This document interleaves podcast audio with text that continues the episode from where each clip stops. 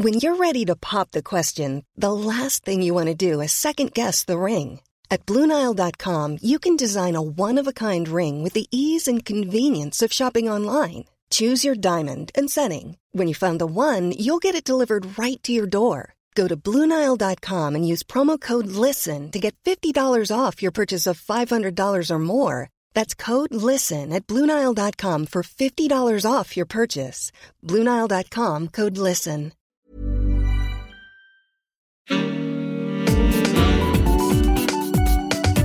Queer as Berlin. Der Schwule Hauptstadt Podcast mit Michael Mayer. Für Toleranz und Gleichheit wollten die Teilnehmer der ersten LGBT-Demo in Białystok werben, doch die Gay Pride Parade in der Stadt im Nordosten Polens wurde von rechtsextremen Hooligans angegriffen. Die rund 800 Demo-Teilnehmer, die für die Rechte von Lesben, Schwulen, Bi- und Transsexuellen auf die Straße gegangen waren, seien unter anderem mit Flaschen, Steinen und Knallkörpern beworfen worden. Das teilte die örtliche Polizei mit. Die Sicherheitskräfte hätten eine Blockade des Marsches verhindert. Ja, so war das im Sommer letzten Jahres in der ostpolnischen Stadt Białystok. Leider war das nicht der einzige Fall von Übergriffen gegen die LGBT-Community in Polen. Es wurde im Wahlkampf im letzten Jahr Stimmung gemacht gegen Schwule und fast 70 Gemeinden in Polen haben sich zu sogenannten LGBT-freien Zonen erklärt. Gleichzeitig erlebt man in den polnischen Städten ja doch eine erstaunliche Offenheit und das Nachtleben ist ja durchaus auch ebenbürtig mit manchen westlichen Ländern. Und da fragen wir uns in der heutigen Folge von Queer as Berlin, was ist los in Polen? Und darüber will ich sprechen mit Jerzy Czeschny. Wenn ich das jetzt richtig ausspreche? Ja. ähm, Polnisch ist so eine schwierige Sprache. Du bist Referent bei den Grünen für Antidiskriminierungspolitik und demzufolge auch für LGBT-Politik. Genau so ist es. Und du lebst ja auch schon eine ganze Weile in Deutschland, ne? Ich wohne seit 2002, also schon 18 Jahre. Ähm, ja, lass uns mal so anfangen. Und zwar, ähm, als du diese Bilder, diese Nachricht gesehen hast im Sommer letzten Jahres aus Białystok, das ist ja nun zum Glück eine Ausnahme. Aber was ging dir da durch den Kopf? Was hast du da gedacht, als du das gesehen hast? Trauer und Wut. Trauer, weil natürlich die Menschen, die dort äh, waren, also die Schwulen, Lesben, natürlich die, die angegriffen würden, die tun mir sehr leid. Und Wut, weil das war natürlich eine Pogromstimmung, die verursacht wurde durch eine politische Hetzkampagne. Und das macht mich wütend. Aber nun sind ja solche Übergriffe, das waren ja auch ziemlich brutale Bilder. Das muss man jetzt vielleicht an der Stelle nochmal sagen, ja, die Ausnahme trotz alledem in Polen auch. Die sind Ausnahmen jetzt bei den CSDs. Aber da, wo es keine Kameras gibt, also in den Schulen, auf den Straßen, wenn es dunkel wird, da werden die Lesben und Schwulen und Transpersonen genauso angegriffen. Nur wir haben keine Bilder davon. Lass uns mal so ein bisschen positiver anfangen. Und zwar, ich würde gerne mal fragen, ich war schon relativ oft in Polen, aber nur in den Städten, also Warschau und Breslau und Krakau und so weiter und so fort.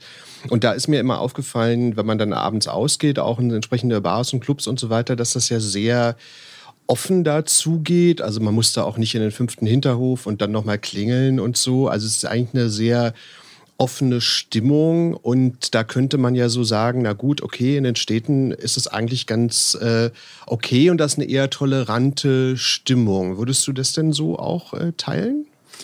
Also es ist schon so, dass Polen ein bisschen sein Widerstandskämpfer sind. Und wenn sie dann in diesen geschützten Räumen sind, verhalten sie sich natürlich anders, als das im Alltag ist. Und in der Tat, Nachtleben ist schön, aber wir verbringen natürlich nur einen Teil unseres Lebens in den Clubs, in den Diskos und so weiter. Aber der Alltag ist schwierig und natürlich jenseits großer Städte sehr schwierig. Und deshalb natürlich finde ich es ein bisschen problematisch, wenn man sich ein Bild nur durch Nachtleben macht und nicht durch. Ja, so war das jetzt auch nicht, nicht gemeint. Ich meinte jetzt eher so im Sinne von, ich finde ja immer, wenn man dann so ausgeht, ist es ja immer so ein Zeichen, okay, muss man ja jetzt irgendwie in die allerletzte Ecke und dann ist es ganz versteckt. Und das fand ich halt in Polen nicht. Also ich fand, es geht also so relativ offen zu, was ich jetzt erstmal als positiv so erlebt habe. Klar, man verbringt nicht das ganze Leben im Nachtleben, schon klar, aber äh, das, das, das meinte ich jetzt nur. Also die Zeiten, wo es in der Tat diese Klingel gab oder irgendwie mehrere Türen, um die Teilnehmerinnen einer Party zu schützen, die sind zum Glück vorbei. Dennoch, wie ich schon vorher gesagt habe, die Situation ist weit entfernt von den deutschen Verhältnissen, von den Verhältnissen in Westeuropa. Und ziemlich schwierig. Und äh, wenn du jetzt sagst, äh, es ist so schwierig, also was meinst du genau? Also was, wo würdest du sagen, sind es wirklich noch, ich meine gut, es gibt zum Beispiel ja keine Ehe für alle in Polen, damit geht es ja schon mal los, aber wo würdest du sagen, ist die Situation wirklich deutlich anders als in Deutschland? Also wenn wir zunächst vielleicht Statistiken schauen, nur ein Viertel der Polen findet Homosexualität normal. Andere finden das entweder anormal, was nicht toleriert werden sollte, oder die finden das anormal, aber man sollte es dulden. Und da muss man sich schon vorstellen, dass drei Viertel, drei Viertel von Eltern, drei Viertel von Lehrerinnen, drei Viertel von Menschen, die man im Gesundheitssystem, auf dem Arbeitsmarkt trifft, findet dich als Schwule oder als jemand als äh, Lesbe oder Transperson anormal. Und mit dieser Wahrnehmung oder ja, mit diesen Gedanken muss man leben. Das Problem ist natürlich, dass nur jeder dritte Pole sagt in den Umfragen, dass er oder sie einen Schwulen oder eine lesbische Person kennt. Aus Unwissen, kommen natürlich Vorurteile. Und dann, sicherlich sind viele auch nicht geoutet, deswegen auch, stelle ich mir so vor, ne, dass man Angst hat, sich zu outen. Ne? Genau, also wenn man zum Beispiel die Statistiken, wie viele Leute geoutet sind, dann sind das weniger als Hälfte sind geoutet gegenüber von mindestens einem Elternteil. Also das ist erschreckend, weil die Menschen müssen sozusagen tagtäglich ihre Identität verstecken und das hat natürlich Folgen für deren psychische Gesundheit, für deren Gemütszustand und auch für deren weiteren Leben. Im Ergebnis, ich habe heute noch mal gecheckt, die Statistiken zu Hassverbrechen. Und es ist so, dass fast 70 Prozent von Lesben und Schwulen haben in den vergangenen zwei Jahren Gewalt erlebt. Entweder Gewalt im Internet, verbale Gewalt, aber auch physische Gewalt. Bei physischen Gewalt sind das fast 15 Prozent. 70 Prozent, ja. 17, nee, 17 oder 70? Nee. Nein, fast 15 Prozent. Fast 15 Prozent, okay. Genau. Bei transsexuellen Personen ist das 80 Prozent, die in den letzten zwei Jahren Gewalt erlebt haben. Und diese Zahlen erschreckend. Also diese Zahlen sind, also machen mich da genauso wie diese Demonstration in Białystok traurig und wütend zugleich. Ich würde ganz gern mal ganz kurz auf so die politische Ebene kommen. Und zwar, ähm, weil ich ja auch die Parlamentswahl und den Wahlkampf erwähnt habe. Also nun war es ja offensichtlich so, also zumindest wurde jetzt in Deutschland immer so darüber berichtet, dass die Peace-Partei, also Recht und Gerechtigkeit, ist ja auch so ein Name alleine schon, aber gut, dass die quasi, also was früher die Flüchtlinge waren, haben sie im letzten Wahlkampf sich Schwul und Lesben ausgesucht, sozusagen so als ja, Zielscheibe, als Opfer, so, ne, wo man sich daran abarbeiten kann. Ist das auch dein Eindruck? Ist das so richtig, wenn man das so sagt? Also, dass die auch so eine Anti-LGBT-Kampagne, Wahlkampf gemacht haben? Also auf jeden Fall kann man so sagen. Das Thema wurde instrumentalisiert vor der Wahl. Es kamen keine Flüchtlinge nach Polen, deswegen konnte man das Thema mit Flüchtlingen und diese Hetze, die man 2015 äh, betrieben hat, nicht wiederholen. Zugleich aber kam im letzten Jahr auch ein großer Skandal um Pädophilie in der Kirche. Und ich glaube, das war auch ein Grund, warum diese koordinierte Aktion gegen Lesben, Schwulen und Transpersonen zu hetzen in dieser Zeit kam. Das hat der Kirche geholfen, diese pädophile Skandalen zu vertuschen. Also abzulenken davon. Oder abzulenken. Und andererseits hat das der regierenden Partei geholfen, die Wahlen zu gewinnen. Wir sehen das aber überall, nicht nur in Europa, dass man mit Ressentiment, dass man mit Vorurteile gut Politik machen kann. In Polen klappt das sehr gut mit Lesben und Schwulen, beziehungsweise sie werden sogar nicht so genannt. Also man spricht über LGBT-Ideologie. Und das ist schon etwas, was ich glaube, nicht viele Polen verstehen, was sich unter dieser Abkürzung verbirgt. Das ist ein bisschen wie mit Gender-Ideologie. Also da haben die Leute auch nicht wirklich gewusst, worum es geht.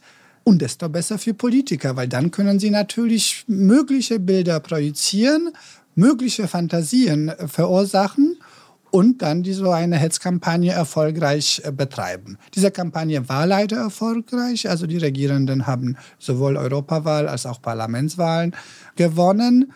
Das gibt kein gutes Bild über polnische Gesellschaft, dass man mit solchen Themen, mit solcher ekelhafter Kampagne Stimmen gewinnen kann und die Wahlen auch. Wobei es ja auch ein bisschen, müssen wir jetzt nicht lange darüber reden, aber ich glaube, ein bisschen auch zu tun hat mit diesem Kindergeld, was die PiS-Partei eingeführt hat. Ne? Natürlich war das nicht der einzige Grund, warum die PiS-Partei äh, gewählt wurde.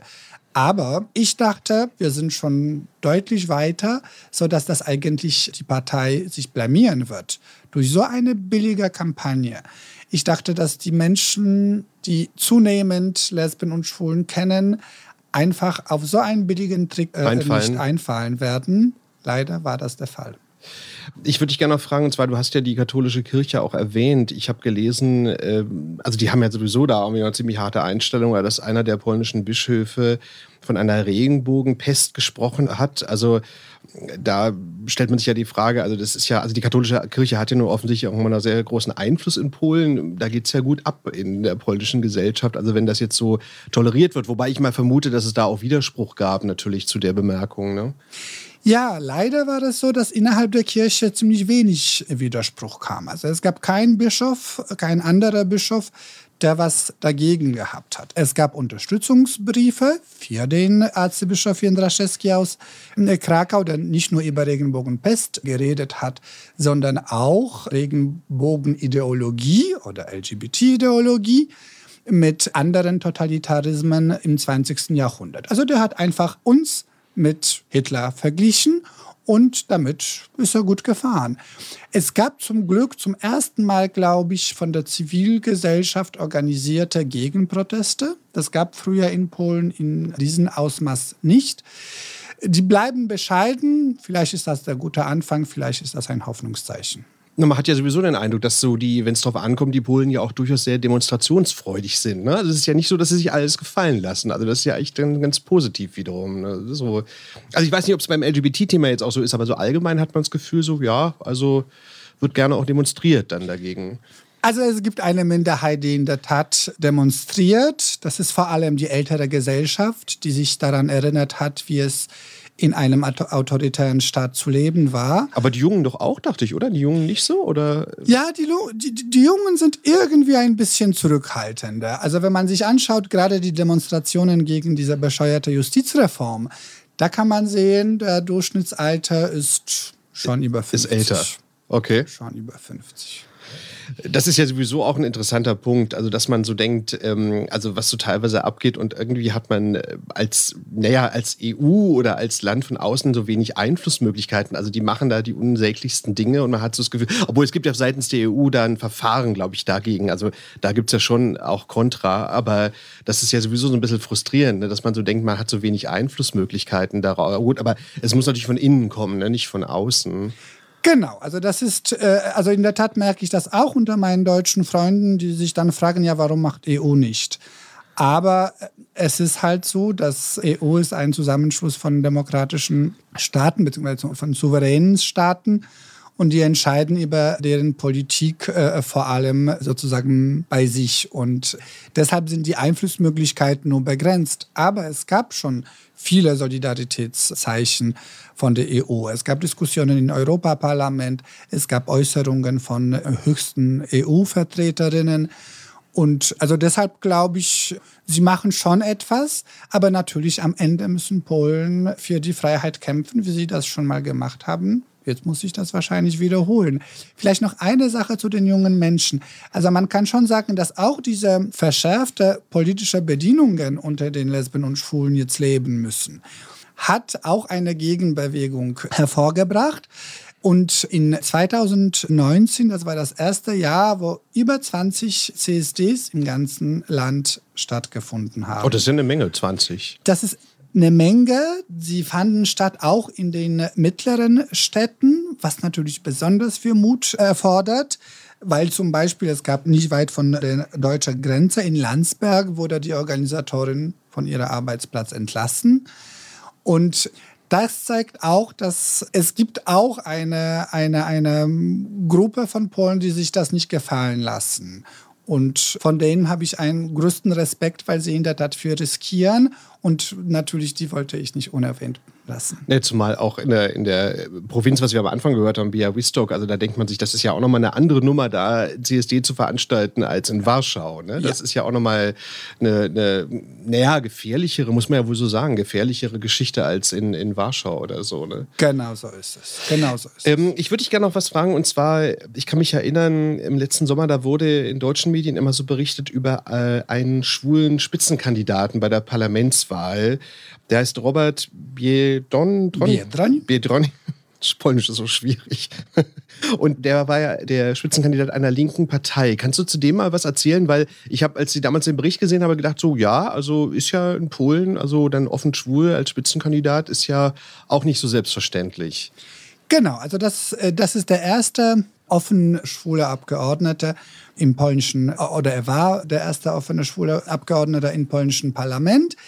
Dann wurde er zum Bürgermeister einer mittelgroßen Stadt, also ich glaube eine Stadt mit 80.000 Einwohnern. Er wurde gewählt in Mehrheitswahl, also das war schon ein sehr überraschendes Ergebnis, weil viele haben gedacht, nein, so eine kleine Stadt ist nicht vorbereitet für einen schwulen Bürgermeister. Darauf kamen gute Reaktionen, wo viele gesagt haben, wir wählen jetzt niemanden fürs Bett, sondern für Rathaus. Und er wurde gewählt. Und dann war er Hoffnungsträger der Linken, hat eine Partei gegründet, Wiosna, hat bei Europawahl ein relativ gutes Ergebnis bekommen, hat drei Europaparlamentarier in Europaparlament reingebracht und jetzt wird er ein Kandidat für Präsidentschaftsamt von der ganzen vereinten Linke sein. Das ist schon ein Zeichen der Liberalisierung der polnischen Gesellschaft, aber natürlich nur der Liberalisierung eines Teils der polnischen Gesellschaft. Aber wie muss man sich jetzt eigentlich vorstellen, so von der, weil ich spreche nun mal leider kein Polnisch, äh, von der Berichterstattung, ist das eigentlich so, also ich kann mich erinnern, ich habe mal so einen Beitrag gemacht, da ging es um die äh, Post-Sowjetunion-Staaten und da hat mir der eine Kollege erzählt, dass wenn da im Fernsehen berichtet wird über LGBT, ist es immer negativ. Also es ist immer, immer Problem, also grundsätzlich so. Ne? Ist das in Polen, ich gehe mal von aus, es ist besser. Oder sind die Kontexte da auch im Fernsehen, Zeitungen, wie auch immer, immer negativ?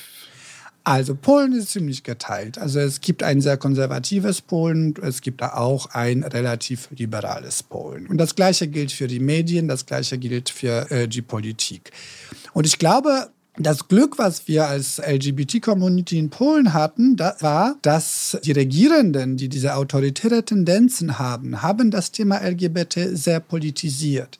Das war schon damals, als 2004 der verstorbene Kaczynski den CSD in Warschau verboten hat. Plötzlich wurde das zum Politikum und sagen wir auch ernste und anständige Menschen, Professoren und, und, und, Politiker mussten sich dazu äußern, mussten auch Partei ergreifen. Und das hat wirklich uns sehr geholfen, weil das hat gezeigt, dass bei LGBT geht es nicht um Sex, sondern es geht um Menschenrechte. Und jetzt erleben wir das Gleiche.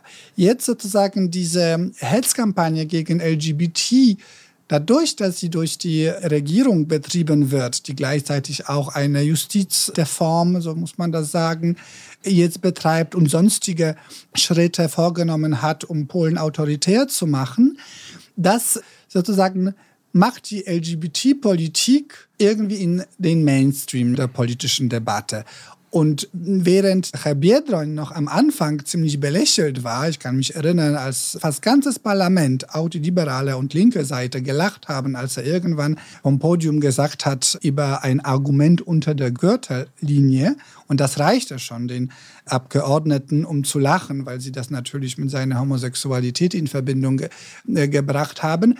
Jetzt wird er immer mehr ernst genommen aber auch ernst kritisiert. Und auch sozusagen muss er sich jetzt stellen wie jeder andere Politiker und für seine manchmal auch Fehlentscheidungen kritisieren lassen. Aber ist das eigentlich so, ich muss das jetzt mal so blöd fragen, weil ich glaube, das wissen nicht so viele Leute hierzulande. Also es ist ja, wenn wir jetzt noch weiter in den Osten gehen, also der Sowjet, Sowjetunion sage ich schon, in Russland, da ist ja so, dass äh, das ja noch so ganz ekelhaft wird im Sinne von, dass ja oft da geschrieben wird, also LGBT und Schwulsein gleich Pädophilie, also da, da, da schlimmste Vorurteile, die da auch durch im Fernsehen noch verbreitet werden.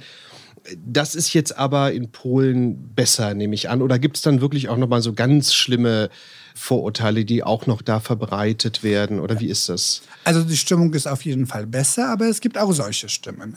Einer der ersten Gesetzentwürfe, die in der neuen äh, Legislaturperiode, jetzt nach der Parlamentswahl Ende 2019, durch Parlament ging, beziehungsweise das ist jetzt in den Ausschüssen, war zur Kriminalisierung der Sexualkunde.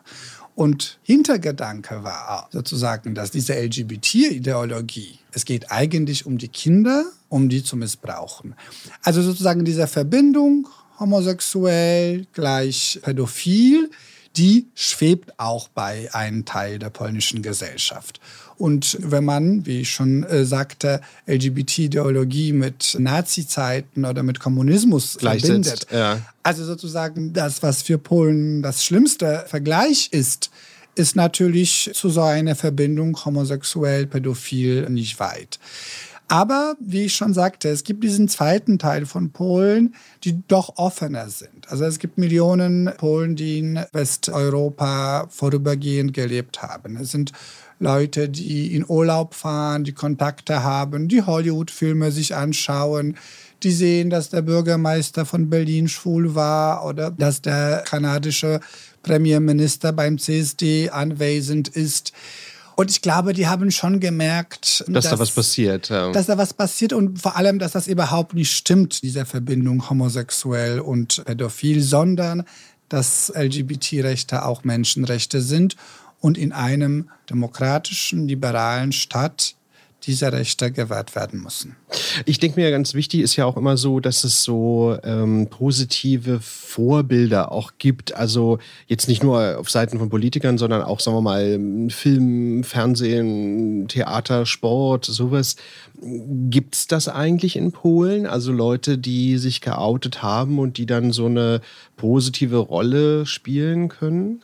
Ja, in den, in den letzten Jahren in der Tat haben sich viele, vielleicht viele ist äh, übertrieben. Einige, einige. einige Schauspieler, komischerweise, wenn ich jetzt denke, waren das vor allem schwule Schauspieler oder Journalisten geoutet. Das hilft natürlich, weil da sind, wie du sagtest, schon Vorbilder für die Lesben, Schwulen. Wir hatten sogar, und da ist Polen vielleicht nur in diesem Punkt ein bisschen besser als Deutschland, wir hatten auch eine gewählte Transfrau, die sogar aus Krakau, Krakau gilt als konservativ, gewählt wurde. Das war in der vorletzten Legislaturperiode Anna Grodzka. Und die war Bürgermeisterin da? Nein, nein, die, hat, äh, die wurde als Abgeordnete, als Abgeordnete. So, in dem polnischen ah, ja. Parlament, damals zusammen mit okay. Robert Biedroń auch gewählt. Und das hat natürlich das Thema sehr enttabuisiert, weil das ist sozusagen immer die erste Etappe, das Thema zu enttabuisieren. Und ich glaube, deswegen ist das in den ehemaligen sowjetischen Republiken so schwierig, weil das Thema ist einfach irgendwie eklig, darüber spricht man nicht, darüber hat man nie gesprochen, das ist eher eine westliche Dekadenz. So wird es bei ja auch immer verkauft als westliche Dekadenz. Ne? Genau, so. und bei uns gibt es sowas nicht. Also das ist, äh, ich meine, das hat nicht nur der iranische Präsident gesagt, bei uns gibt es keine ja, ja. Lesben und Schwulen. Das denken sicherlich viele Leute in Russland, aber wahrscheinlich auch in diesen 80 Kommunen die sich für LGBT-frei bzw. LGBT-ideologiefrei erklärt haben, was zuletzt Europaparlament kritisiert hat. Würdest du eigentlich sagen, dass ähm, man liest ja immer oder sieht mal so Beiträge oder so, wo dann so vorkommt, okay, schwules Paar oder sind aus Polen, also geflüchtet, also ich sage das jetzt absichtlich so geflüchtet, weil dann doch die Diskriminierung und so weiter einfach zu heftig äh, wurde und jetzt leben sie in Deutschland oder in England oder was der Geier wo. Das sind sicherlich Ausnahmen, aber ich würde dich gerne mal fragen, so auf der Alltagsebene, so die Freunde, die du kennst in, in Polen, äh, die leben wahrscheinlich auch eher in Großstädten, nehme ich mal an, aber wie erleben die das so, die Stimmung? Also ist das jetzt doch besser geworden oder, weil du ja am Anfang gesagt hast, die Situation ist ja schon immer noch schwierig. Also wie, wie schildern die da so ihre Situation? Wie leben die da? Also zum einen würde ich sagen, das ist nicht eine Ausnahme, dass die Leute aus Polen flüchten. Von meinen Freundeskreisen sind das fast alle, die irgendwo entweder in Finnland, Ungarn, Amerika oder in Deutschland. Aber zum Teil sicherlich auch wegen des Jobs wahrscheinlich leben. auch. Ne? So. Natürlich spielen mehrere Gründe immer eine Rolle, aber glaube ich, für Lesben und Schwulen, die mindestens vorübergehend im Ausland gelebt haben, also zum Beispiel in Westeuropa, es ist unglaublich schwierig, wieder zurückzukehren. Also ich kann mir das wirklich schwierig vorstellen, weil man sich sehr schnell gewöhnt an Freiheit und wieder in einer Umgebung leben zu müssen, wo man immer wieder aufpassen muss, vor wem kann man sich outen, vor wem nicht, wo gibt es Gefahren. Dafür hat man keine Lust. Um eine Tendenz oder um eine Dynamik festzustellen, so einfach ist das nicht, weil natürlich die Gesellschaft wird liberaler mit jedem Coming Out, mit jedem äh, Film. Film. oder Serie oder mit jedem Prominenten, der sich oder die sich outet, wird die Gesellschaft ein bisschen liberaler, offener und hat weniger Vorurteile. Gleichzeitig, und das ist sozusagen das Verheerendste, was diese Hetzkampagne bringt, ist, dass natürlich ein Teil der Gesellschaft die schon jetzt wenig offen ist, noch mehr Angst bekommt, weil plötzlich es kommt eine LGBT-Ideologie. Wir wissen nicht, was LGBT ist, wir wissen, was Ideologie ist. Der Erzbischof von Krakau sagt uns, es ist so schlimm wie Nazizeit oder Kommunismus. Es ist eine Regenbogenpest. Also wirklich, es gefährdet uns etwas. Und natürlich am Ende, jeder kommuniziert mit anderen ein bisschen anders. Einer schlägt dem anderen ins Gesicht, der andere beschimpft eine Person. Und noch eine, wir hatten schon eine, ein Fall, eine Druckerei hat einfach gesagt, nee, wir drucken keine Plakate für LGBT-Organisationen. Und ich sage, ich würde sagen, die, die, die Situation spitzt sich zu. Mhm. Und würde kurz unterbreche, aber würdest du eigentlich sagen, ich nehme an, das meinst du jetzt auch, also wir erleben ja in Deutschland und nicht nur in Deutschland, anderen Ländern ja auch, USA und so weiter, so eine Polarisierung der Gesellschaften, also dass einfach so die Ränder stärker werden, dass auch so die Debatte auch total aufgeheizt ist, also so schnell auch mit auf den Hasskommentaren und so weiter. Ich nehme an, das meinst du, dass es wahrscheinlich in Polen auch so ist mittlerweile. Ja, ne? das ist so. Nur stell dir vor, AfD hat mehr als 50 Prozent. Beziehungsweise mehr als 50 Prozent im Parlament. Und du meinst, wie die, die Peace-Partei ist da ja, zu vergleichen? Ist, ja, also wenn du wirklich die Wahlprogramme vergleichst, das ist sehr ähnlich. Und die Ideologie, die dahinter steckt, egal ob das Geschichtspolitik ist oder ob das Einstellung zu Minderheiten ist, das ist der gleiche braune Sumpf, würde ich sagen. Wow, krasser Vergleich. Ja. Wow. Ich würde dich gerne noch was fragen. Und zwar, ich fand ja, äh, um mal was Positives zu sagen, und zwar, ich fand ja neulich ähm, ein Statement von des ukrainischen Präsidenten Zelensky ja ganz äh, interessant, weil der hat sich, also ich habe das jetzt nicht im Wortlaut, aber der hat sich ja ganz offen vor die LGBT-Community gestellt. Was ich ganz interessant fand, weil ich gedacht habe, okay, also Ukraine, das ist ja nur auch nicht gerade ein Land, was nun so wahnsinnig weit wäre beim Thema LGBT. Aber ich habe mich gefragt, wow, das wird man sich ja dann auch mal von manchem äh, polnischen oder gar auch von von manchem deutschen Politiker auch mal wünschen, wobei in Deutschland ist es ja häufiger schon mal passiert. Aber was glaubst du, also warum passiert denn das nicht in Polen? Also, äh, also sagen wir mal, der ist ja selber auch hetero, ne? So, aber das ist ja schon eine ziemlich tolle Aussage. Ich fand das gut, dass, dass er das gemacht hat. Ich könnte polemisch sagen, ein richtiger Mann hat keine Angst vor den Schwulen. Und offensichtlich andere haben diese Angst. Ich war auch überrascht. Das imponiert mir, weil er hat nichts zu gewinnen in der Ukraine mit so einem Statement.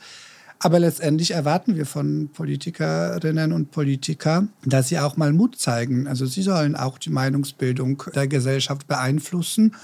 Und das ist sozusagen ein sehr schöner Mittel, um Minderheiten in Schutz zu nehmen. Und letztendlich dafür haben wir die Politiker. Mehrheit kann auch ohne Politik äh, eigene Ziele erreichen.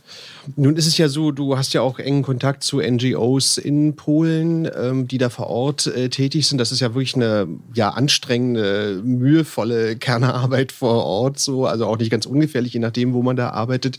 Was würdest du denn sagen? Wie kann man denn möglicherweise, das ist ja immer schwierig vom Ausland aus, aber wie kann man denn möglicherweise helfen, um in Polen die Situation zu verbessern? Kann man da von außen irgendwas machen? Also ich glaube, was man machen kann, ist immer auf der menschlichen Ebene was zu tun. Also es gibt sicherlich irgendwie Treffen von, weiß ich nicht, von Musikgruppen, von Juristen, von Sportlerinnen und Sportlern es gibt unglaublich viele Städtepartnerschaften zwischen polnischen und deutschen äh, Städten. Und wenn man jedes Mal dieses Problem thematisiert, glaube ich, das beeinflusst auch Polen, weil sie werden merken, ja, es ist ein, beziehungsweise die Diskriminierung, die Ausgrenzung ist ein Problem und nicht die Menschen, die diskriminiert oder ausgegrenzt werden. Das sind keine besonders Schritte, die man irgendwie so im Fernsehen zeigen kann oder sowas, aber das sind so kleine Schritte, die, glaube ich, wirklich was bringen können. Ich meine, in Deutschland musste das auch irgendwann passieren. Also Deutschland war früher auch nicht so. Nee, klar, äh, natürlich nicht. Äh, äh, diskriminierungsfrei. Und ich glaube, das Gespräch mit anderen Menschen, das ist das Beste, was uns immer passieren kann, weil dann bekommen wir andere Perspektive, sehen die anderen, haben andere Erfahrungen und ich glaube, das verändert uns zu Guten. Also für mich war ja früher auch, also sagen wir mal, vor zehn Jahren bin ich zum ersten Mal hingefahren, also so Terra Incognita. Also Polen ist ja so ein bisschen unentdecktes Land, so, weil die Leute fahren halt lieber nach Barcelona oder nach England, keine Ahnung wohin. Und ich fand das dann immer so unglaublich spannend, weil ich immer gedacht habe, das ist so, so, naja, man merkt so, das Land ist so im Umbruch halt, ne? Und dann immer so, ich meine, viele können ja auch Englisch oder manche ja sogar auch Deutsch oder so. Und äh, ich fand das immer so interessant, dass man dann so mit den Leuten dann so, ne, man merkt, da ist sowas im Entstehen halt, ne? Und das hast du, naja, das hast du in Frankreich oder Italien, glaube ich, nicht so in dem Maße, weil die natürlich schon viel weiter sind. Ne? Das fand ich immer ganz spannend in Polen. Also, wenn man so will, ist vielleicht eine Empfehlung für die Leute, hinzufahren sich mal anzugucken, wenn man es noch nicht getan hat. Ne? So. Das kann ich nur unterschreiben. Also Polen ist ein sehr interessantes Land. Ich habe sehr viel kritische Sachen jetzt schon über Polen erzählt, aber das ist schon ein sehr spannendes Land. Auch wenn dort Homophobie herrscht, wie gesagt, die Gesellschaft ist weiter als noch vor zehn Jahren, ist deutlich weiter als die Politik und ja, komm nach Polen und mach dir ein eigenes Bild. Das ist das Beste. Schönes Schlusswort. Ich danke dir, dass du da warst, Jerzy. Dankeschön. Ich ja, danke. ich meine, ich habe eigentlich auch in den Städten, können wir ergänzen, eigentlich auch überhaupt keine Homophobie da kennengelernt. Aber gut, nun ist man wahrscheinlich als Tourist dann auch jetzt nicht so tief da drin, dass man jetzt dann irgendwie gleich da. Aber das fand ich auch immer, also ja, also da muss man eigentlich gar keine Angst haben. So als Tourist ist man da sowieso so ein bisschen, ich würde nicht gerade sagen geschützt, aber man ist ja sowieso da jetzt außen vor. Ne? Insofern, aber Genau. Städte sind halt anders, als wenn man auf. Also es ist, glaube ich, nicht gefährlich, genau. als wenn man nach Italien fährt. Irgendwie nach Sizilien, da glaube ich, werden sie auch nie so glücklich sein, wenn sie Schwulen so Hand in Hand sehen. Das stimmt wohl. Super, danke, dass du da warst. Danke für deine Zeit. Das war die heutige Folge von Queer as Berlin mit Jerzy Czeczny. Er ist Referent bei den Grünen für Antidiskriminierungspolitik und für LGBT-Themen und Osteuropa, kann man, glaube ich, auch sagen. Ne? So ein bisschen so. Osteuropa nicht, okay. Also Antidiskriminierungspolitik belassen wir es dabei.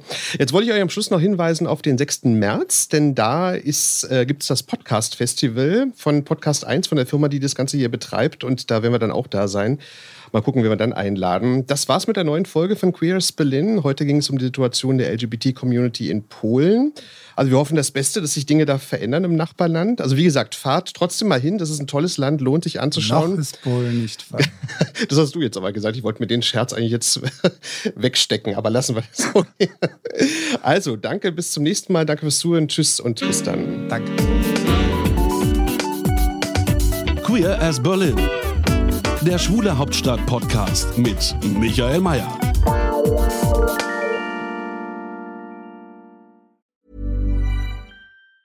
Planning for your next trip? Elevate your travel style with Quince. Quince has all the jet setting essentials you'll want for your next getaway, like European linen, premium luggage options, buttery soft Italian leather bags, and so much more. And it's all priced at 50 to 80% less than similar brands. Plus, Quince only works with factories that use safe and ethical manufacturing practices. Pack your bags with high-quality essentials you'll be wearing for vacations to come with Quince. Go to quince.com slash trip for free shipping and 365-day returns. Here's a cool fact. A crocodile can't stick out its tongue. Another cool fact, you can get short-term health insurance for a month or just under a year in some states. United Healthcare short-term insurance plans are designed for people who are between jobs, coming off their parents' plan, or turning a side hustle into a full-time gig Underwritten by Golden Rule Insurance Company, they offer flexible, budget friendly coverage with access to a nationwide network of doctors and hospitals. Get more cool facts about United Healthcare short term plans at uh1.com.